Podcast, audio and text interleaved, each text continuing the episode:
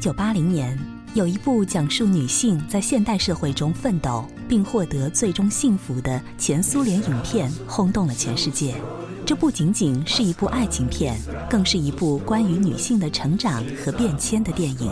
它反映的是不同年龄、不同思想的人的爱情观和生活态度。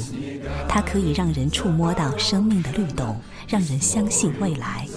这部电影就是《莫斯科不相信眼泪》。别哭了，莫斯科不相信眼泪，应该采取行动。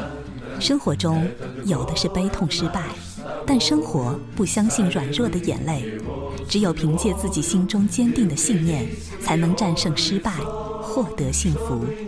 U F M 一零二点六合肥交通广播，本周六、周日晚间二十三点播出的《光影时光机》将为您带来二零一五女人节特别节目——前苏联电影《莫斯科不相信眼泪》的录音剪辑，敬请期待。